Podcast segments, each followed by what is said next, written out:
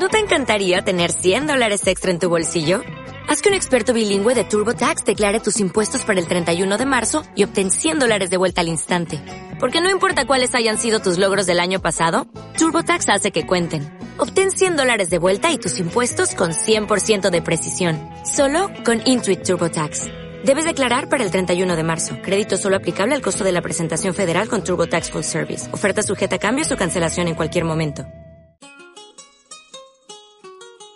Porque siempre es necesario informarse desde abajo y a la izquierda, aquí comienza un nuevo capítulo de Voces de Nuestra América.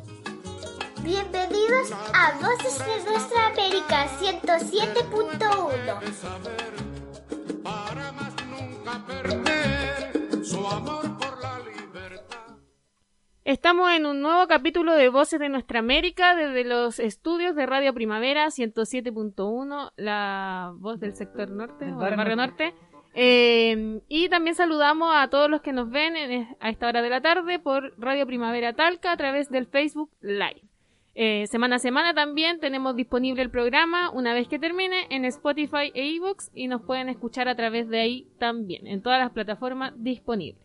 ¿Cómo estás, Gabriel? ¿Cómo estuvo tu semana? ¿Cómo llega al programa de hoy? Llego muy bien, con mucho ánimo, muy motivado. Ahora sí que sí. y con Ah, ganas de, de conversar, eh, interesado por la historia de cómo se han acelerado distintos procesos sociales en este corto año. Es muy increíble ver todo lo que estamos viviendo hoy 2020 día. condensó todo. Sí, sí, un gran estallido a nivel mundial y justamente de eso vamos a estar conversando hoy día. Hoy día, como tú bien dices, vamos a estar conversando de temas que están en la palestra durante la última semana. Principalmente hoy día lo, eh, de lo que vamos a estar hablando es acerca del racismo, ¿cierto? Sus expresiones, tanto a nivel global como también en Chile o expresiones más locales. Y eh, bueno, recordarles, o sea, o agradecerles como siempre a las personas que nos están retransmitiendo a través de Prensa Opal, a través de Radio Lila y a través de Radio Choyun eh, desde Panimávida. Dijeron que nos iban a escuchar hoy día. Un fuerte abrazo a la gente de Choyun, un proyecto de radio libertario, un proyecto que lo pueden buscar en internet. Sigan a Radio Choyun. Radio Choyun. También recordarles que dejamos abierta una pregunta para que nos comenten en, lo, en el Facebook Live o también nos envíen audios a nuestro WhatsApp. La pregunta de hoy es cómo se vive el racismo en Chile. Y les recuerdo el número de teléfono de eh, La Voz del Pueblo, que es el más 569 36 55 20 28. Más 569 36 55 20 28. Ese es el número de teléfono al cual nos pueden enviar sus audios, eh, comentarios o aportes también al programa de hoy, donde vamos a estar hablando de racismo. Recordar como siempre los datos COVID. En el Maule hemos alcanzado un nivel de contagio de 2.109 y hoy día no me voy a equivocar. los muertos alcanzan las 18 personas. Y eh, eso en Maule. Y en Chile ya vamos en los 134.150 personas contagiadas y muertas 2.190. Hubo que hacer un ajuste y Mañalich tuvo que, para variar, eh, agregar porque modificaron la forma en que se contabilizaban los muertos. Así que Mm, hoy día eh, se hizo ese ajuste. Se sumaron 600 personas aproximadamente Que murieron, algo no menor.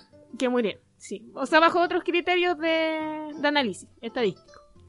Y eh, recordar, bueno, en la semana ocurrieron algunas trágicas muertes, ¿cierto? Una de ellas, eh, la muerte del huerquén Alejandro Treuquil en Coyipulli, de 37 años, eh, producto de una balacera. Eh, todavía no está bien dilucidado ahí cómo se produjo el enfrentamiento. Y eh, de Giovanni López, un Mm. mexicano, sí, que tú me comentabas que manejaba un poquito más de ese, de Sí. ese acontecimiento. En Jalisco mataron a este mexicano que era un trabajador, un obrero, que por no llevar cubreboca, como le dicen en México, que vendría siendo la mascarilla, O barbillo en Argentina. o barbillo, claro, se- lo tomaron detenido y lo golpearon y lo torturaron y lo mataron. Entonces estos días hubo unas grandes protestas allá en México y sobre el caso de- del huerquén Treyquil, es importante decir que él está acusando de hostigamiento policial por lo Sí. menos hace un mes y su comunidad estaba hace un mes rodeada. De hecho, habían declaraciones que él había hecho y entonces es- era también una figura bastante pública dentro de, claro. de, lo, de, de la comunidad mapuche. Sí, porque es el mensajero, el vocero de Claro. la comunidad. Esperemos se, que se pueda saber bien qué pasó para poder empezar a movilizarse porque si tanto revuelo nos causó la muerte de este afroamericano, también es importante Floyd, que... También es importante eh, preocuparnos de lo que sucede en Walmart. Que racismo también. También. Es una de las conclusiones a las que esperamos llegar hoy día al finalizar este programa. Eh, bueno, recordarles que estamos atentos a sus comentarios en el Facebook Live. Ya hay algunas personas que nos saludan. Gabriel Bascur, Eloísa Oliva, nos comentan. Luciano Carrasco, desde. Prensa Opal. Saludos, Luciano. Gladys mm, Mafla dice hola desde Colombia, un saludo cordial Ah, qué para bien. todos.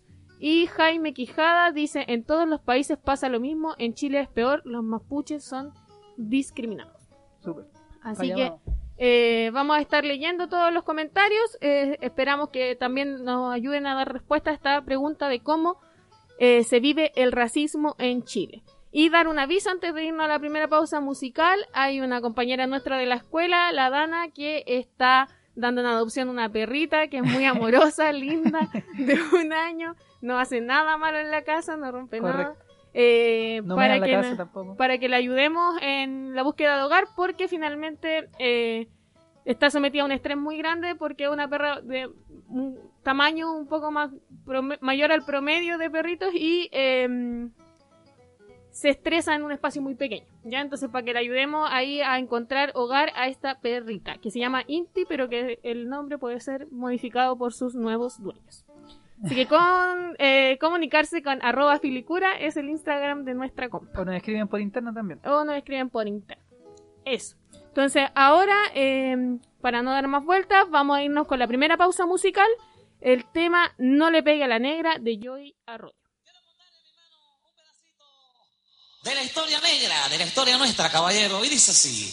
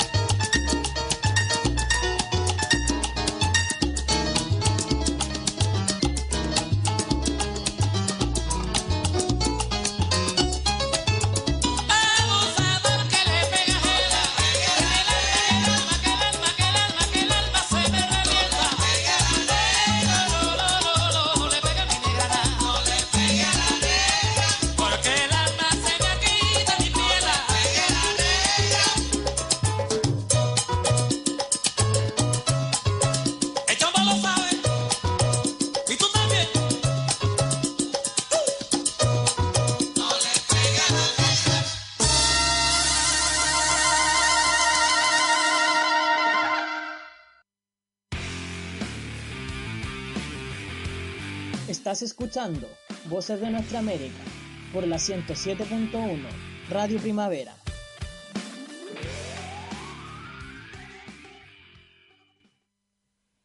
Estamos de vuelta en los estudios de Radio Primavera 107.1 y se me había olvidado en la primera tanda saludar a quienes nos ayudan en los controles, al Eduardo y la Silvia que nos están apañando como siempre cada domingo.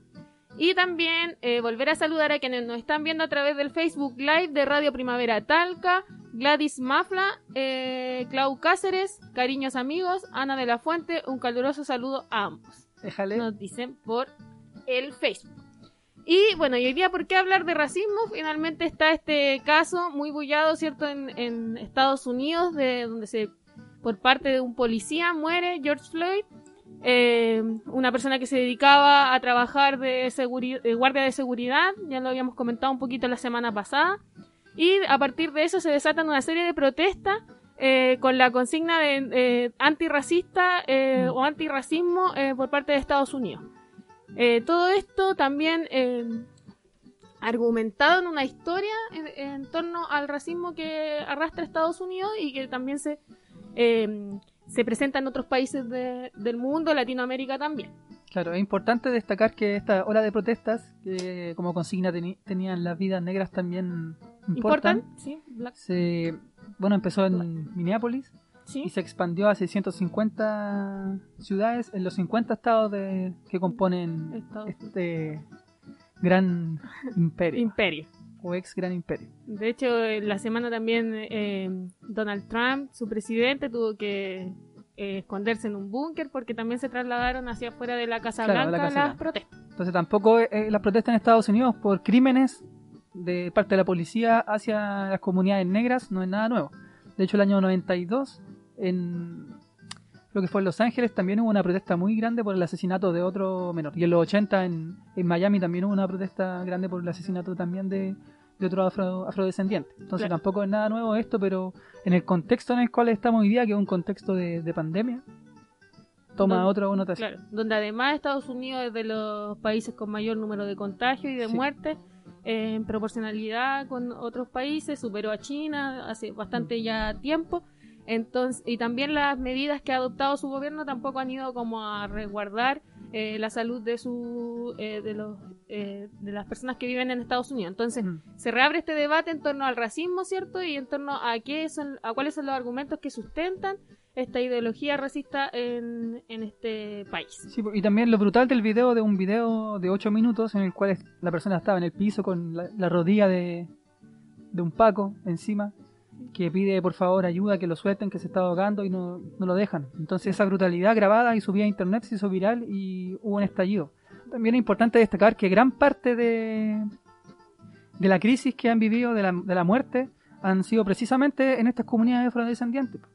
Hay más muertes de afrodescendientes que, que de hombres blancos. Entonces, desde ahí también este sector, que es uno de los sectores más precarizados y atravesados por, por la cárcel, por, por la pobreza, eh, se veía más afectado con esta situación de la pandemia.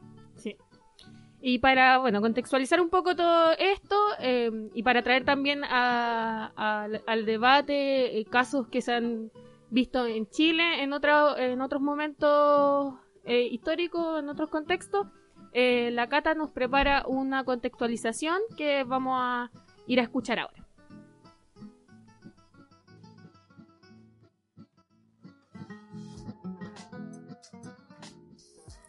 Han pasado casi dos semanas del asesinato de George Floyd, hombre afroamericano que murió brutalmente asfixiado por la policía en Minneapolis, Estados Unidos.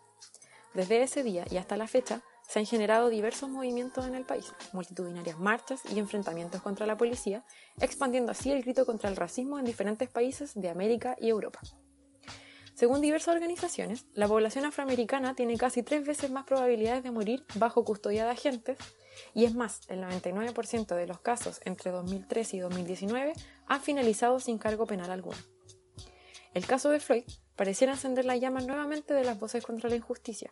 Sin embargo, como él, han sido cientos en las últimas décadas y miles y millones durante la historia. Pero, ¿de dónde emerge la discriminación, la segregación, este racismo que empodera a las fuerzas represivas a actuar así? ¿Son los discursos de odio abiertamente emitidos por el neofascista de Trump? ¿Será la idea constante que existen algunas personas sobre la supremacía blanca? ¿Será que en esta sociedad actual hay carta blanca aún para asociar ciertos rasgos fenotípicos y la criminalidad? Aunque opinión personal, creo que es la suma de todos estos factores, cierto es que aquí no hay nada nuevo.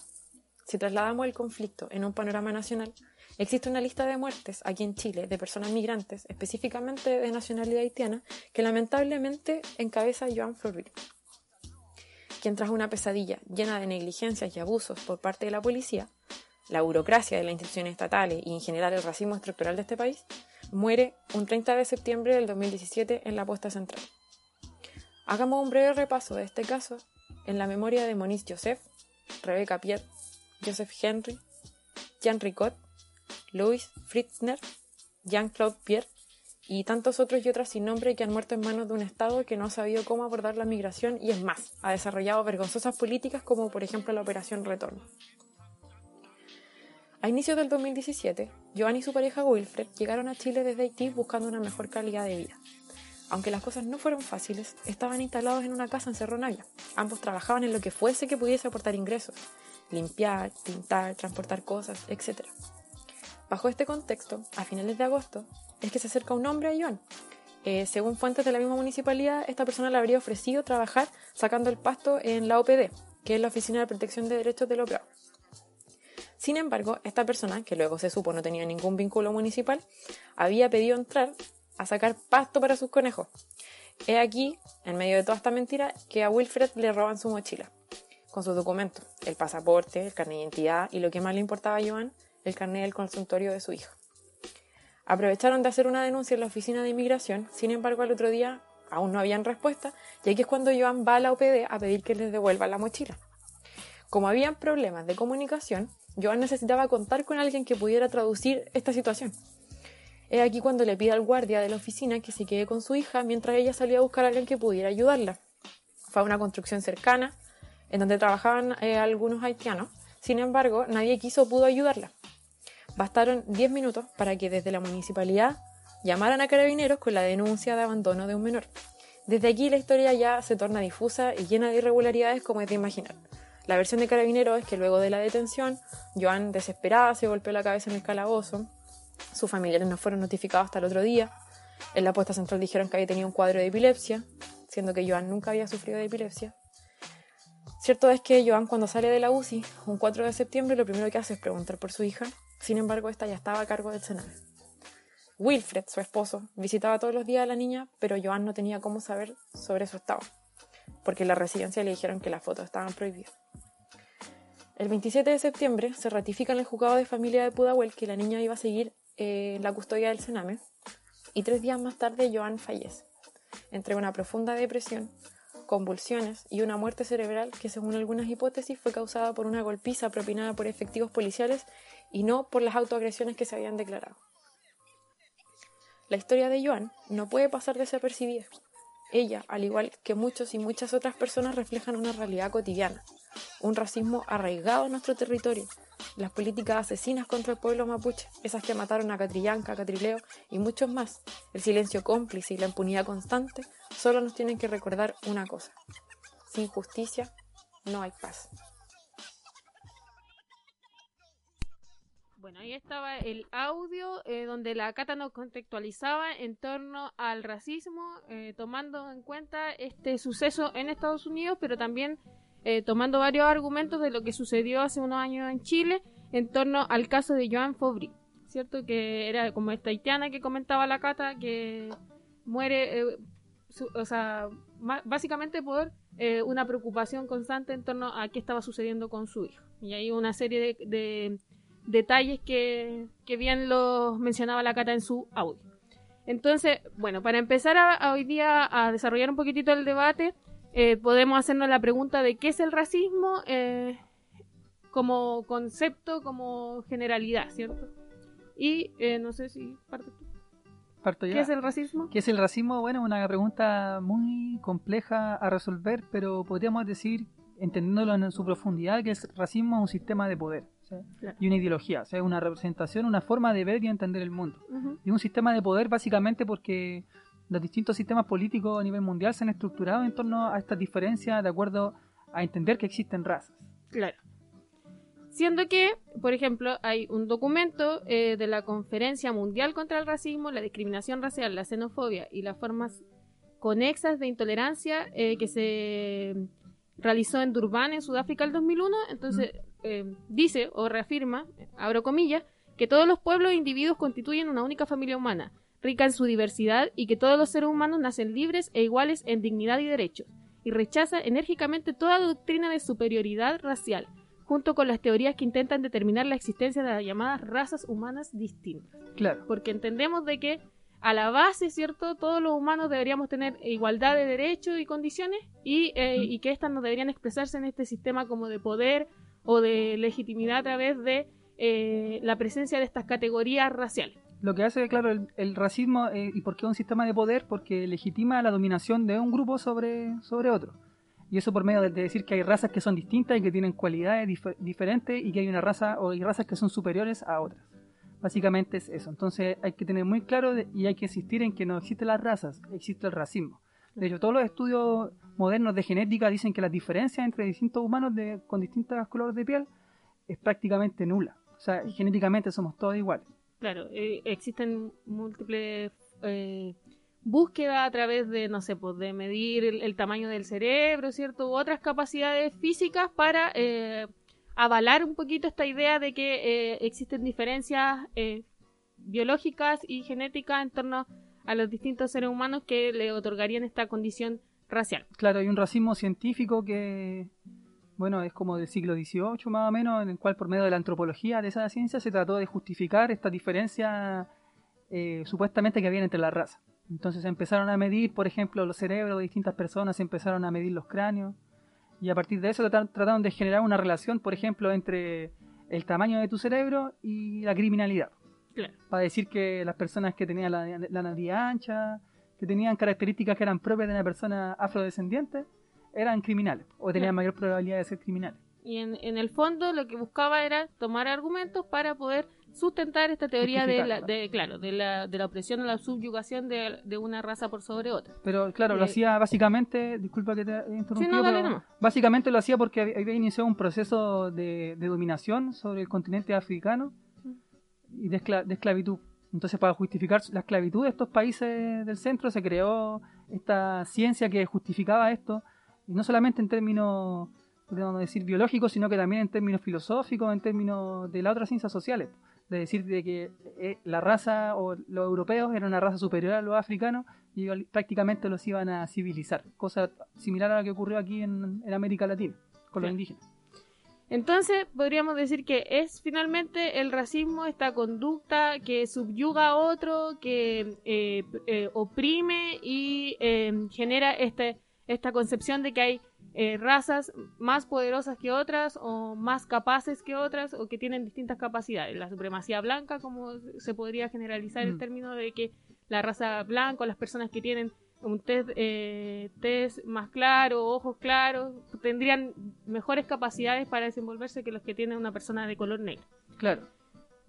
Em, No solamente eso, sino que también es asociar determinadas conductas a supuestas razas. Por ejemplo, el otro día leí un comentario muy feo y lo voy a decir acá, en un grupo de compra y venta, que no es, no es muy difícil encontrar comentarios feos en grupos de compra y venta, pero un hombre que decía, hoy día es el día del trabajo sexual, un saludo a todas las colombianas.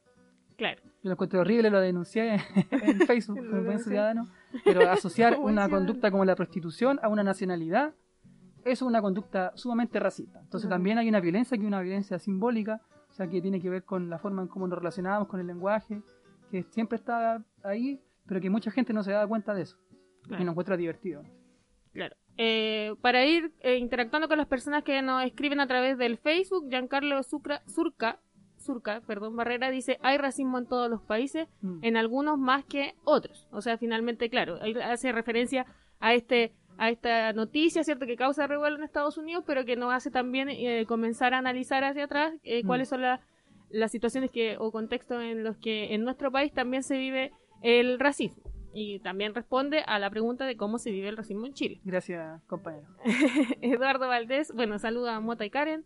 Hay de Bustos desde Córdoba saluda y Buena. hay algunas preguntas que van dejando abierta eh, la discusión. Dice Mauricio Chamorro Uribe, dice ideología, ¿de qué habla? o eh, no existe la raza en otros animales? Como deja esas preguntas abiertas. Ya. Asumo que en torno a lo que estabas conversando tú. Eh, y dice las diferencias entre distintos perros que varían más que varían más varían más que en solo el color es también ínfima. O sea que finalmente esto es como que se trasciende a también los animales. Entiendo un poco de la idea de eh, qué dice.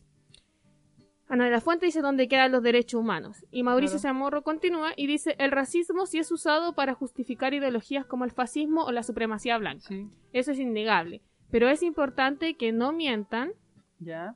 diciendo que las razas no existen.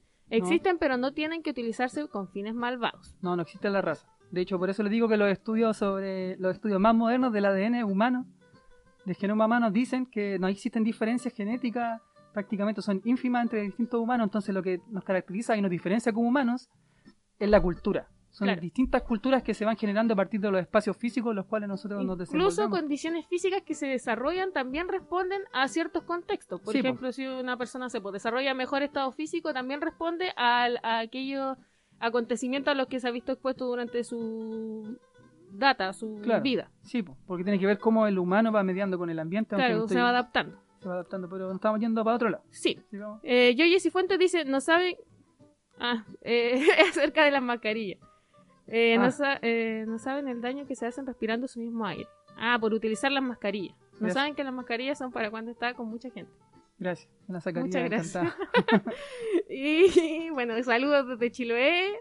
El racismo es una enfermedad. Apoyo mudro entre los pueblos, dice Clau Cáceres. Y la Cata dice: Hola, estimada. Fueron solicitudes. Ah, no. Le responde a la niña de las mascarillas que en realidad estamos con mascarillas por eh, que nos solicitan desde el equipo de la radio o utilizarlas en torno a la contingencia. Bueno, el, el chat del Facebook como que se Está dispersó bueno. entre varias temáticas, pero agradecemos obviamente que eh, nos comenten en torno a lo que quieran eh, poner en palestra. Solamente decir que el- la teoría racista lo único que hace es justificar las acciones y las actitudes racistas.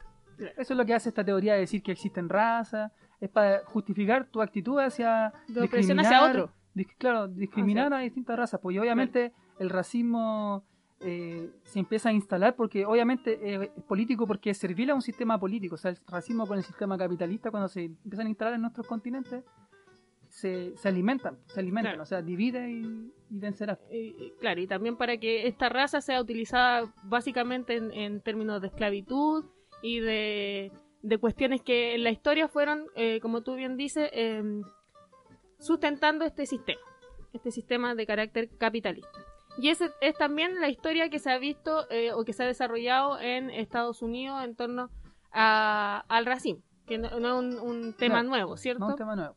No es un tema nuevo porque finalmente eh, está todo lo que tuvo que ver con el Ku Klux Klan, ¿cierto? Que eran eh, grupos extremistas de derecha que se organizaban para eh, finalmente eh, perpetuar actos racistas en torno a la comunidad negra en Estados Unidos. Claro. Eh, entonces, a partir de eso también, o sea, se entiende de que esta de que este contexto actual, como tú también lo decías antes, es eh, repetido en la historia de Estados Unidos. Sí, pues de hecho el racismo es previo a la constitución de Estados Unidos como, como la de Estados Unidos. Distintos estados independientes o que, que habían en ese lugar de distintas colonias que fueron poblando este, este continente y que luego se juntan. Y creo que empiezan con tres estados.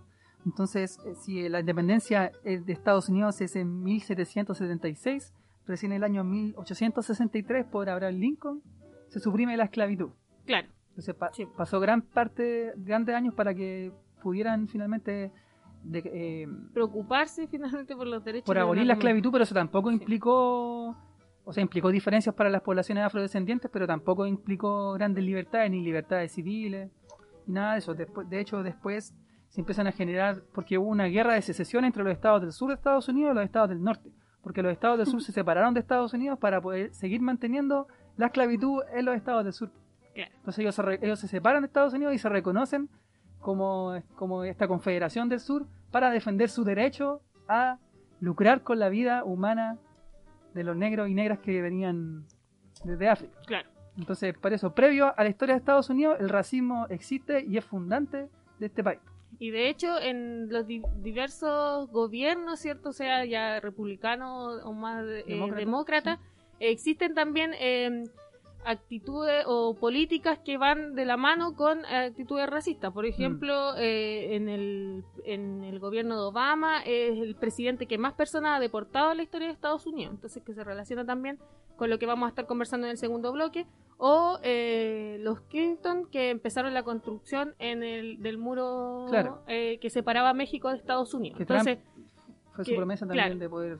em, Y de hecho, es más, la, la independencia de Estados Unidos que la firma George Washington y Thomas Jefferson, Jefferson que son como estos grandes personajes Sí. de, la, historia. de la historia norteamericana, Sí. tenían negocio con esclavos, po, eran esclavistas. Entonces cuando ellos hablaban de la libertad de los ciudadanos de Estados Unidos, nunca pensaron en los negros, Claro. ni en las negras. ¿Y cómo se evidencia esto? Finalmente en una serie de, de datos, ¿cierto? Que dan cuenta de que, por ejemplo, esta, eh, esta actitud de la policía para con la gente negra perpetúa más muerte a manos de policía en la gente negra.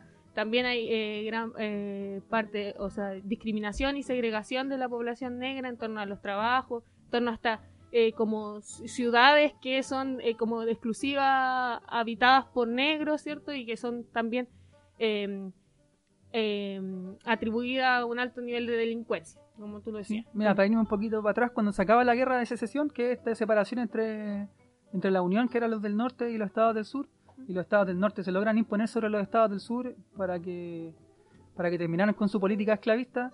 En el año 1876 se empiezan a, los estados del sur dicen ya, bueno, perdimos, pero empiezan a decretar algunas políticas, bueno, de acuerdo a, a la institucionalidad norteamericana, que son conocidas como las leyes Jim Crow, que Jim Crow era un humorista norteamericano que se vestía, que era blanco, se pintaba de negro y hablaba todos los estereotipos posibles de los, de los negros.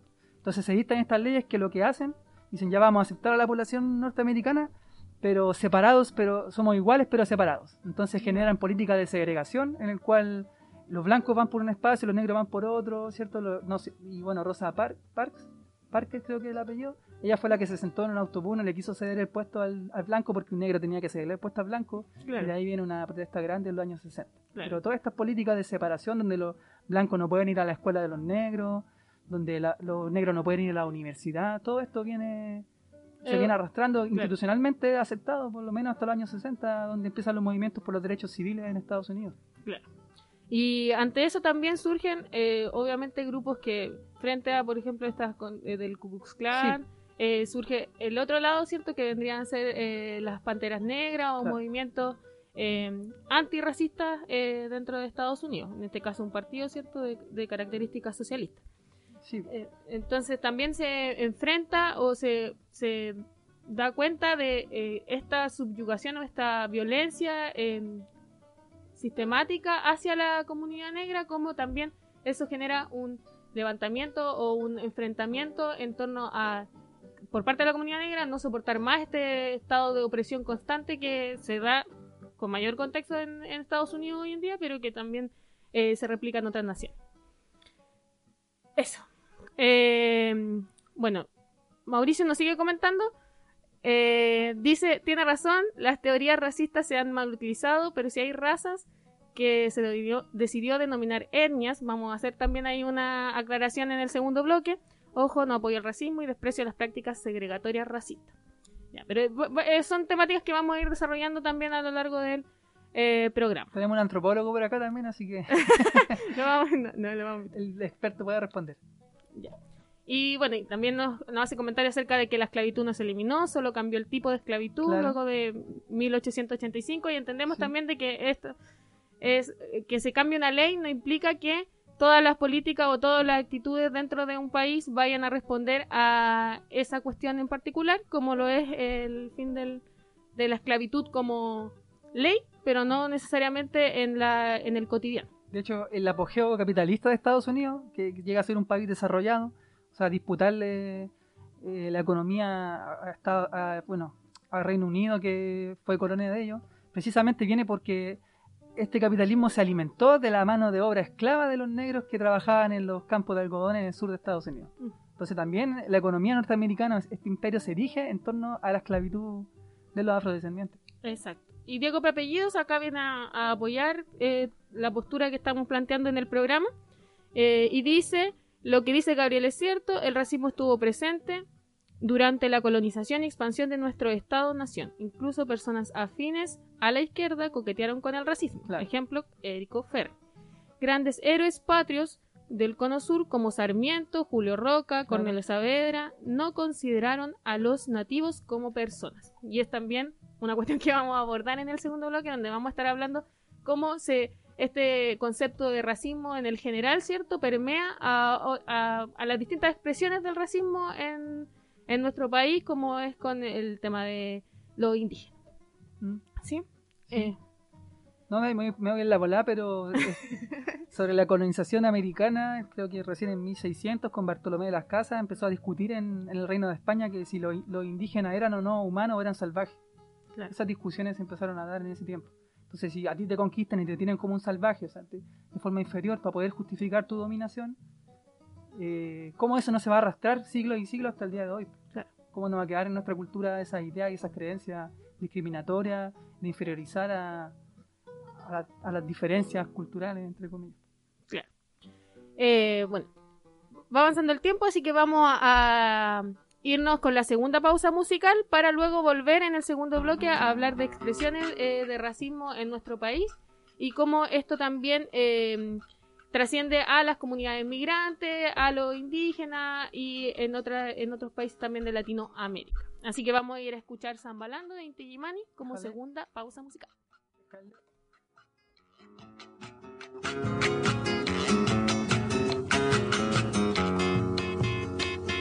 Sobre el manto de la noche está la luna chispeando. Sobre el manto de la noche está la luna chispeando. Así brilla fulgurando para establecer un fuero. Libertad para los negros, cadenas para el negrero.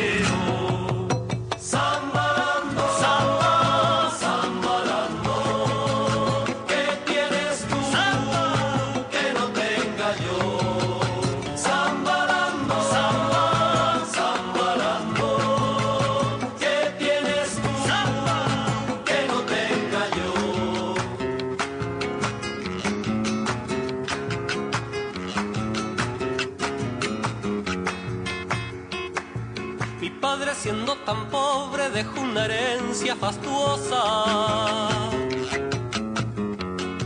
Mi padre siendo tan pobre dejó una herencia fastuosa. Para dejar de ser cosas dijo con ánimo entero. Ponga atención mi compadre que vienen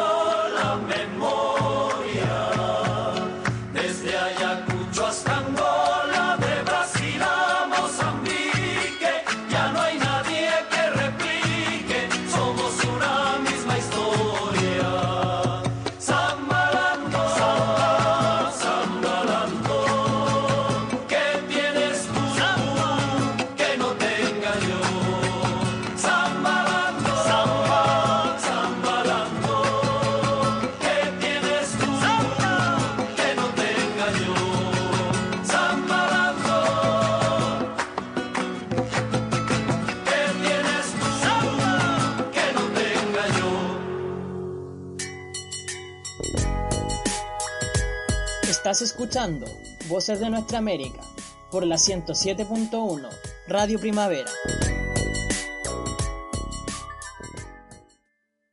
Aries. Lo personal es político. Ten paciencia con las personas que viven contigo y recuerda lavar la losa. Tauro. Estás más tiese que Mañalich. Desenchufa un poco tu cabeza y déjate querer. Géminis. Te quieren desacreditar como a la isquia asiches. No te dejes amedrentar por cosas que hiciste en el pasado. Cáncer. Aprovecha este tiempo para hablar con tu familia. Rompan los pactos de silencio.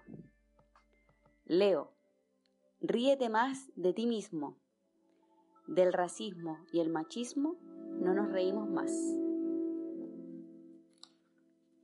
Vamos con Virgo. No creas todas las historias conspirativas, Virgo. Aprende a reconocer las mentiras, tanto de Internet como de la vida. Libra. Andarás muy sensible. Te importan las vidas negras y también la de los mapuches asesinados. Enséñale a otros esa empatía. Escorpio. Habrá poco dinero estos días, pero habrá muchos amigues que te ayudarán en lo que necesites. Sagitario. Esta semana que bailar sea tu revolución y los animales tus mejores compañeros. Capricornio.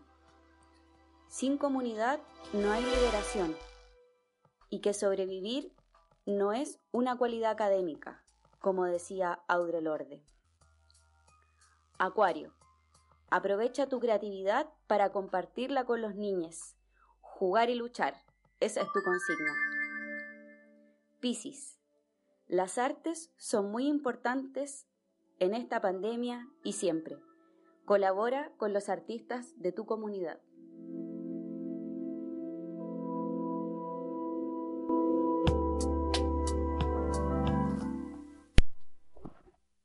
Estamos de vuelta desde los estudios de Radio Primavera Excelente. 107.1, eh, escuchando, recién acabamos de escuchar el horóscopo que nos trae Silvia semana a semana, ¿cierto? Hay buenos consejos para cada uno de los signos, así que a seguirlos en sus casas.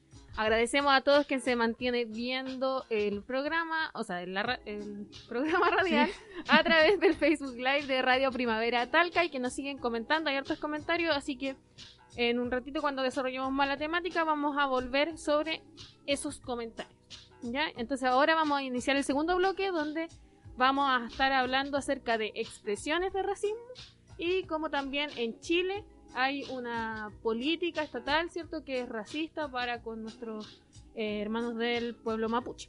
¿ya? Entonces, para iniciar eh, este bloque, conversar acerca de las expresiones de racismo a las que nos, vemos enfrentados, que nosotros, o sea, y que todos en realidad muchas veces lo encasillamos en esta diferencia de color de piel, negro-blanco, pero también existen otras expresiones de eh, racismo que podemos ver en las comunidades migrantes, que donde no necesariamente hay gente que es negra, pero que sí eh, tenemos ciertas actitudes racistas para con ellos y ellas. Yo solamente quiero decir y destacar con mucho énfasis a todos y todas las que nos están escuchando que no basta con no ser racista, hay que ser antirracista. Hay que involucrarse en esto porque el racismo termina destruyendo el vínculo, las interacciones que tenemos entre humanos y humanas y nos daña ser racistas. Así como a los hombres también nos daña ser machistas. El racismo también nos genera daño y genera destrucción de estos lazos sociales.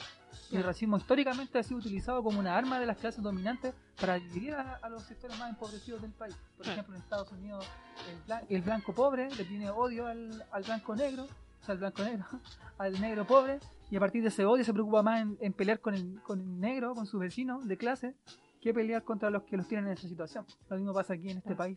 Las mismas poblaciones vemos como los vecinos se discriminan por tener distintas culturas y terminan preocupados en pelear entre ellos que en vez de organizarse para poder aspirar de forma unida a vivir en una mejor comunidad.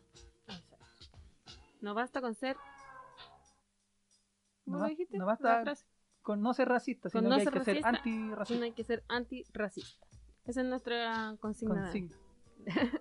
Bueno, entonces, eh, esta diferencia y que nosotros en Chile, en nuestro país, eh, nos enfrentamos a diario eh, a eh, una alta comunidad migrante, ¿cierto? Que se em, que llega a vivir a Chile con la opción o con la idea de que va a poder aspirar a un mejor trabajo, ¿cierto? A una mejor condición económica y que para eso llega a Chile. ¿Y eh, con qué se le responde? Por ejemplo, a la comunidad haitiana que se le lleva a, trabajar por sueldos mucho menores a los que recibe un chileno, eh, donde tienen que habitar espacios muy pequeños. Eh, si, si, bien hemos conversado en otros programas, no sé, por el nivel de hacinamiento que vive una población segregada como por ejemplo la del sector norte, ¿cierto? Vivir muchas personas dentro de un departamento, eso también se trasciende hacia la población migrante por no tener acceso a poder pagar, no sé, una casa eh, de más metros cuadrados donde se permita una vida de mejor forma, una vida más digna. Entonces, eso también son expresiones eh, de este eh, racismo estructural que se observa en nuestro país. Sí, es importante también, como bien dice María Elena Tillus, que es una académica, la mamá de, la cantante Anita Tillus, él habla, ella habla sobre cuando pensamos en migración, pensamos en haitiano, en colombiano, en dominicano, en peruano, en boliviano, en argentino, pensamos en latinoamericano. Y cuando hablamos de extranjeros, pensamos en europeos, en, en, en gringos, en, no sé, pues, en alemanes, en sueco. En los turistas. En los turistas, claro. Entonces tenemos una visión también de la migración, que es una visión que está súper asociada al color de piel, que ha sido un fenómeno que se ha dado en los últimos años de esta migración afrodescendiente. Entonces, en Chile en general hay una mirada negativa hacia la afrodescendencia, no así hacia estos extranjeros que vienen de los países, entre comillas, desarrollados. De hecho, cuando hablamos de barrera idiomática, y fue lo que le pasó a, a Joan Florir, que es esta mujer haitiana que... Mm, que la Cata rescataba en su audio. Sí, en su audio, el cual la, acusaron de abandono de, su hijo cuando en realidad estaba tratando de hacer una denuncia a carabineros porque le habían robado sus pertenencias. Esta barrera idiomática que tenía Joan con el guardia de seguridad que la atendió en, este, en esta OPD no hubiese existido si Joan hubiese sido alemana, si Joan hubiese sido sueca, si Joan hubiese sido gringo, hubiese hablado inglés. Seguramente esta barrera idiomática no hubiese sido problema para que el guardia tratara de entenderla o de ser más empático con ella. Pero como Joan era mujer, era negra y era pobre, eh, no, no, pensó nada más que ella estaba abandonando a su hijo. Entonces, esta barrera idiomática, estas diferencias que hay, que siempre son tan marcadas en las personas afrodescendientes que las tratan de prostitutas a las mujeres, ¿cierto? que las tratan de ladrones, que las tratan de flojos, de tiondos, tiene que ver precisamente con esta idea racista que está a la base, que está en nuestra cultura tan impregnada y que la gente muchas veces tiende a invisibilizar, a pensar que no es racista tener esa idea de estas personas. Y este, esta idea de como de dominación o de subyugación constante que establecemos en, en, estas comunidades migrantes también la replicamos a la hora de, de esta de este deseo de dominación del pueblo mapuche, donde no se le reconoce su cultura, sus tradiciones, su territorio, mm. ¿cierto? Y se, se está en una, en una constante pugna en torno a militarizar eh, su territorio porque en realidad ellos no, no ceden hasta ante esta posición de, de opresión finalmente. Claro. Sí, precisamente, y para la gente, para la gente que está en la casa, no está viendo ahora el conflicto mapuche, que mucha gente que tiene mucha confusión con respecto a eso, no empieza, y dicen, no, esta cuestión es vieja, porque no empieza necesariamente con la dominación o con la conquista española, sino que tiene que ver particularmente con la relación que tienen con, el, con la fundación del Estado de Chile. Tiene que ver con el no reconocimiento del Estado de Chile a estas diferencias de, distintos pueblos.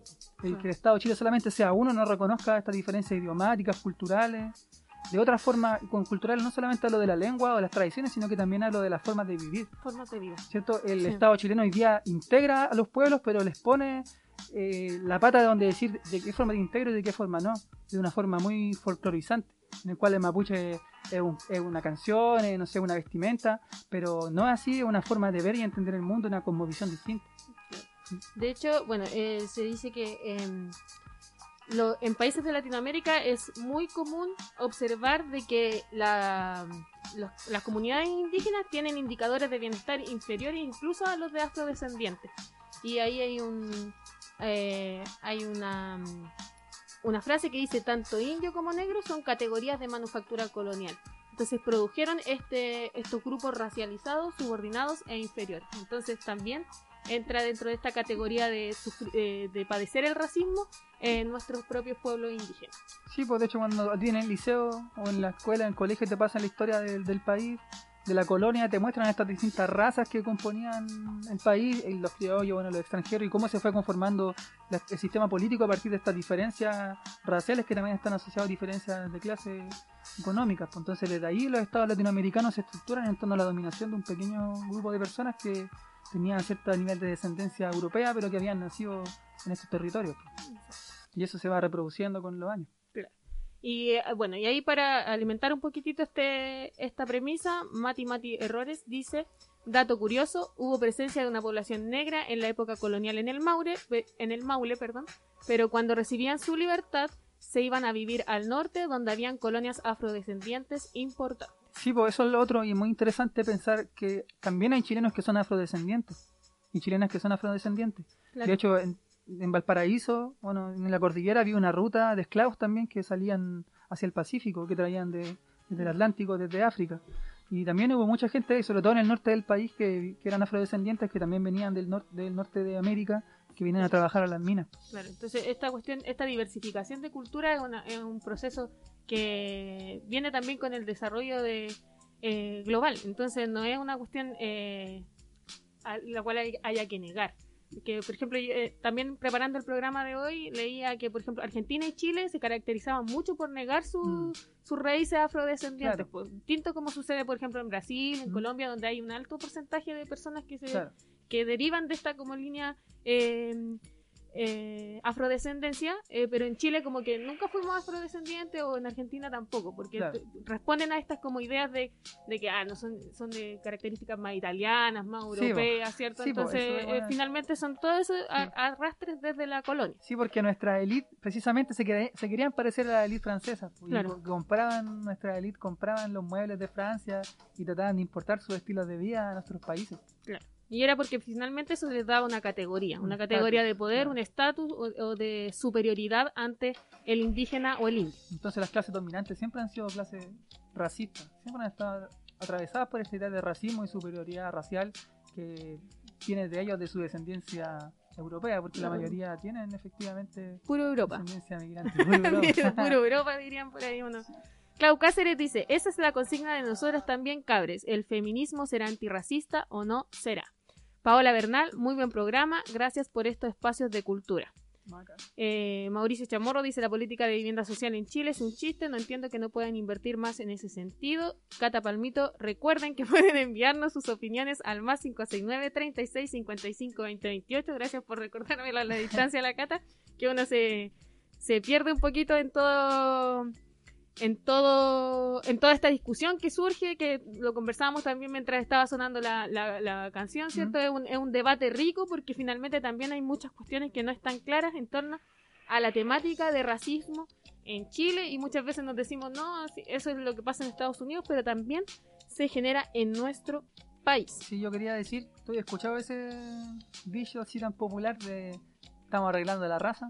Ta- sí po, cuando te sale un niñito de ojos azules Claro. o medio rubio Está mejorando la raza. está mejorando la raza Y eso efectivamente tiene detrás una idea racista, pero que la- este racismo científico trató de probar de que esta supuesta mestizaje, ¿cierto? Esta unión entre distintas razas terminaba cuando era con razas negras o con razas indígenas terminaba eh, haciendo que esta raza fuera inferior. O sea que Claro. el mestizaje en realidad era inferior a un blanco supuestamente puro. Y en realidad es una idea que se cayó por la borda porque también hay muchos estudios antropológicos que vinieron a, a comprobar lo contrario, de que el mestizaje efectivamente generaba, no sé, mejores condiciones humanas, claro comía personas más O altas. sea, es una cuestión natural también. El Sí, que se dé el mestizaje. Es natural, o sea, el, el humano es natural que migre, que se mueva, ¿cierto? Claro. El humano nace en movimiento. Como los animales. Lo traía también a colación. Bingiman de Tralcán Buena. dice: La educación conductista del desgobierno es racista. Abajo la chile, eh, chilenización. Ser negro es una actitud mental. Saluda a todos Bacán. los puriches antirracistas. Bueno, dice. bacán. hermanito El sea, hermanito Seba siempre ahí comentando algo y también contribuyendo al debate. con descolonízate. Los La jueves. Cata dice, bueno, yo creo que aún pasa. La elite, y para ser concretos, concretas, hoy los cuicos aspiran a una estética e imagen europea, ¿cierto? Sí. Es una cuestión, es, una, es un ideal de persona en realidad que es, y porque también se relaciona a eso, lo, lo que hemos ido diciendo a, a lo largo del programa, el poder se asocia a, a una apariencia europea. Sí, solamente quería dar un dato muy curioso en mi investigación, que leí un artículo muy bacán de José Bengoa, no necesito, así que si la gente lo quiere leer por ahí se lo puedo mandar. Él daba un ejemplo de que los años 80 creo, hicieron unos estudios en escuelas de alto biobío a niños de alto biobío, que es un sector mayoritario de población mapuche, No, pucha, sí. eh, donde le, hacían, le aplicaban el test de inteligencia WISC y salía que la mayoría de los niños tenían eh, deficiente, eran deficientes en- Coeficiente intelectual menor. Sí. Y yo, yo me dedico a esta cuestión. claro, tenía un, un menor coeficiente intelectual, que estuvo de moda mucho tiempo eso. Sí. Pero precisamente es porque esos test de inteligencia son test que están construidos desde una, una cultura dominante y si uno no comparte esos, esos patrones culturales, uno va- no va a responder de acuerdo a eso. Claro. Pero ¿por qué se hizo esto? Porque ya estaba aprobada la instalación de la reserva Ralco. Entonces, finalmente, con este, por este medio de racismo científico, querían justificar la instalación ahí de una reserva y la destrucción de todo ese territorio que, bueno, al final se hizo. Además que todo lo que se eh, marca en términos de intelecto, de coeficiente intelectual o de también va muy de la mano al acceso a educación que se tiene y también eso también eh, obviamente se sustenta en diferencia y segregación hacia quien eh, tiene más y hacia quien tiene menos. Claro, pero una educación también hegemónica, dominante. Ah, obviamente. De cómo- y por eso también es muy atingente lo que dice el hermanito Seba, que dice eh, la educación también es eh, una conducta racista por parte de nuestro gobierno. Sí, pues de hecho la educación tampoco se reconocen estas diferencias culturales, Exacto. solo Eh, como folclore. Eh, estamos llegando al final del programa porque No. la hora ha ido ha avanzado volando. Ya son las más de las ocho y media, no hemos pasado para variar. Hay varias temáticas que se nos quedaron en el tintero y que no pudimos abordar hoy día porque eh, en realidad la temática en torno al racismo se extiende y podríamos estar hablando mucho más rato en torno a lo mismo. Pero para ir llegando a ciertas conclusiones, ¿cierto? En torno a lo que nos presenta hoy en día el contexto mundial, eh, de lo que surge en Estados Unidos, cómo se reabre esta, este debate en torno al racismo y al antirracismo, y cuáles son eh, en Chile las conductas que van replicando también esta idea de que existen razas, de que existe superioridad, pero que a través de eso se sustenta una opresión y una subyugación de distintas clases. Sí. Entonces, ¿cómo, eh, ¿a qué finalmente concluimos hoy día o a qué conclusión llegamos en el programa? Primero no existen razas. Primero no existe. Primero no existen razas. Y no me vengan a decir Y no vengan a. No existen razas, existe racismo. De hecho, la UNESCO en los años 80 afirma esta, esto. No existen razas, sino racismo. Eh, segundo, un tema que se nos fue que íbamos a discutir es sobre el fascismo. De cómo hoy día se han implementado posiciones fascistas que básicamente se, se basan en exaltar esta pureza de la raza, en un excesivo nacionalismo y también en el uso desproporcionado y De hecho, Donald Trump es uno. a lo militar. Claro, o sea, dentro de su gobierno ha, ha dicho muchas frases que van de la mano con eso, de que finalmente, o el cierre de las puertas a migrantes Mm. también, lo mismo que se replica Bolsonaro. en Bolsonaro, Brasil, y acá en Chile, Sebastián Piñera, que sabemos que son como estos tres pilares, eh, eh, o, o cast eh, en una vereda aún más eh, extremista. Entonces hay que ser antirracista, también hay que dar una pelea contra el fascismo creciente y hay que cuidar nuestras ideas y opiniones porque muchas veces nosotros alimentamos por medio de ciertas ideas este nacionalismo que alimentan estas ideas fascistas. Entonces hay que tener mucho cuidado de las cosas que uno comparte en internet. Se lo digo a mi mamá que me está viendo ahora. que a veces comparte cosas que parecieran ser muy progresistas o tener ese tipo de ideas, pero en el fondo alimentan estas ideas fascistas. Claro, o lo que le damos espacio también en la tele y en las comunicaciones. Eh, Era un tema que también íbamos a tratar, el tema de, de cómo se, se alimentaban estas noticias en torno a los haitianos y, su no cumplimiento de la cuarentena. Obviamente porque tienen condiciones de, de, de vivienda y salubridad que no le permiten eh, como tomar las medidas correspondientes en este contexto. Solamente quería decir una cosita que leí por ahí para irme de una entrevista que le hicieron a Angela Davis, una reconocida activista feminista negra, de- Estados Unidos. Estados Unidos, sí.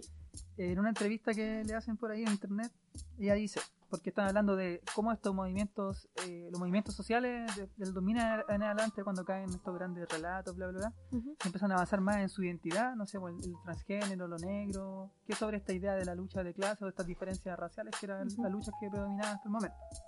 Sí. Entonces ella dice así. Al mismo tiempo, siempre he insistido en la prioridad de la práctica radical por encima de la identidad pura y simple. O sea, cuando hablamos de identidad pura y simple, reconocerse como negro. Sí. Importa más qué haces para facilitar la transformación radical que cómo te imaginas que eres. Y claro, ya como he indicado, las categorías de género y raza, al igual que la sexualidad y la clase, solo son significativas dentro de una interrelación más compleja. ¿Qué quiere decir con esto? Básicamente que es necesario articular estas luchas y más allá de cómo me reconozco yo en mi individualidad, ¿cierto? Como negro, lo importante es lo que hago y eso es lo que transforma la Y realidad. cómo nos vemos en los otros también. Y solamente quería decir también para terminar que se me había ido, que lo conversamos antes. Sí, Eh, el otro día vi el documental de Mebel que está disponible en Onda Media de forma gratuita para que lo vean. Eh, ¿Por qué hablamos de negro? Porque hay un grupo de personas que a partir de esta forma despectiva que tenían de tratarlos como negros, hoy día se reivindican como negros en, lo que implica esa categoría política. Al igual como el Mebel se reivindicaba como, como colisa, como maricón, ¿cierto? Desde ese, de esa posición también, como siendo de la, de la realidad de lo que de lo que viven día a día, pues de esa condición de, de, de marginalidad. No, de- no, él decía que no se identificaba con el gay, porque el gay era una categoría que era, que era europea, que era gringa, y que también hablaba como de cierta limpieza o de cierto grupo social. Y se reivindicaba como colisa porque se reconocía marginal, se reconocía maricón de la población. Y los negros precisamente también acuñan esto porque también reconocen este pasado, esta historia que tienen detrás de ellos, que es una historia de, de esclavitud, de colonialismo, y también reivindican eso. Así que eso me... pero no te vayáis, pues, no, Ah, te- no te vayáis. ¿Y tú, No. cuáles son tus conclusiones? No, o sea, más, eh, más o menos hablando de lo, de lo mismo y es lo que también a uno le queda como dando vuelta en torno a esta temática, el cómo uno también se hace parte o fomenta de cierta forma eh, conducta o actitudes racistas. Entonces, cómo eh, también tiene que venir ese como esa reflexión hacia la interna de que qué significa esto y cómo nosotros vamos también en contra de ello o a través de movimientos antirracistas. Em, eso, o sea, finalmente el racismo no es solo algo que se expresa en tu color de piel, sino de que las diferencias y las desigualdades a las que nos somete el sistema también eh, o- eh, genera o propicia las condiciones para que tengamos actitudes racistas con otras personas y no solamente por ser negros, sino de que por diferencias económicas, ¿cierto? Por eh, diferencias eh, del contexto en el que nos toca vi- vivir y habitar. Bueno, y para ir eh, despidiéndonos de quienes estuvieron conversando con nosotros en Facebook, Mauricio Chamorro Uribe dice, me encantó el programa, quiero empezar a verlo. Eh. Después de que generamos un debate interesante. Ah, Así que que nos vea domingo a domingo. Por Spotify, nos puedes escuchar. Eh, y el número de teléfono que lo pide también es el más 569 36 55 20 28. Ahí también eh, nos pueden ir, como siempre les decimos, dejando sus comentarios y su audio.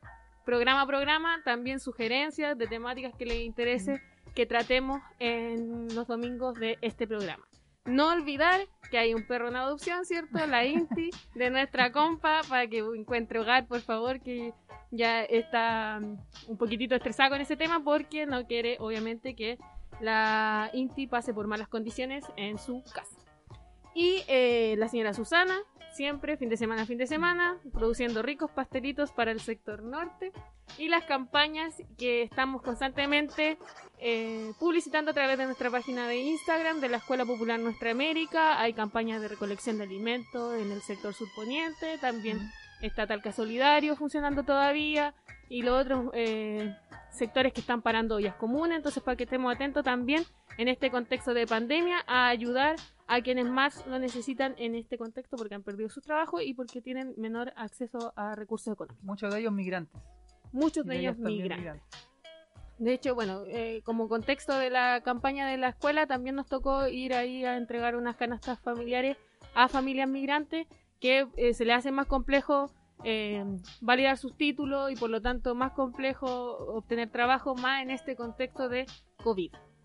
Así que eh, Paulina Reyes nos felicita, eh, nos despedimos de los chiquillos que nos ayudaron en controles, saludamos a la distancia a Cata, Ale y Nacho que nos ayudan a contextualizar y a armar el programa domingo a domingo y nos encontramos el próximo domingo por los estudios de Radio Primavera 107.1 con un nuevo programa de Voces de Nuestra América. Nos vamos con la canción Me gritaron negra de Victoria Santa Cruz. Gracias, nos vemos. Muchas gracias.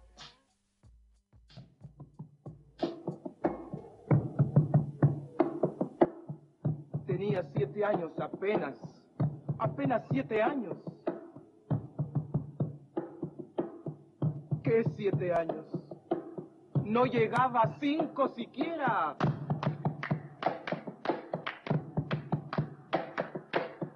De pronto unas voces en la calle me gritaron negra. ¡Negra! ¡Negra! ¡Negra! ¡Negra! ¡Negra! ¡Negra! ¡Negra! ¿Soy acaso negra? Me dije. Sí. ¿Qué cosa es ser negra? ¡Negra! Yo no sabía la triste verdad que aquello escondía. ¡Negra! Y me sentí negra. ¡Negra! Como ellos decían. ¡Negra! Y retrocedí. ¡Negra! Como ellos querían. ¡Negra! Yo di mis cabellos y mis labios gruesos y miré apenada mi carne tostada y retrocedí. ¡Negra! Y retrocedí. ¡Negra! ¡Negra! ¡Negra! ¡Negra! ¡Negra! ¡Negra! ¡Negra! ¡Negra! ¡Negra! ¡Negra! ¡Negra! ¡Negra! ¡Negra! ¡Negra! ¡Negra! Y pasaba el tiempo, siempre amargada, seguía llevando a mi espalda mi pesada carga. ¿Y cómo pesaba?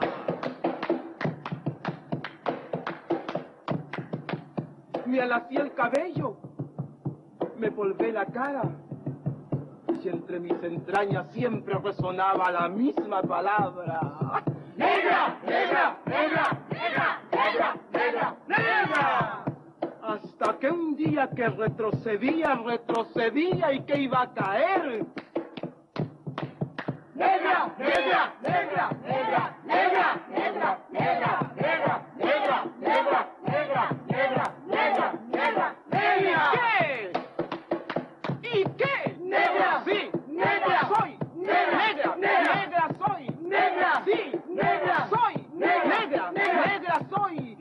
Adelante no quiero laciar mi cabello. ¡No quiero! Y voy a reírme de aquellos que por evitar, según ellos, que por evitarnos algún sinsabor, llaman a los negros gente de color.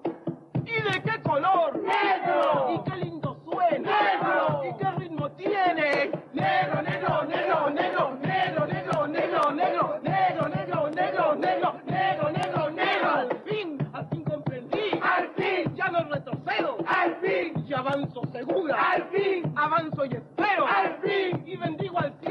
quiso Dios que negro azabache fuese mi color y ya comprendí. ¡Al fin! ¡Ya tengo la llave!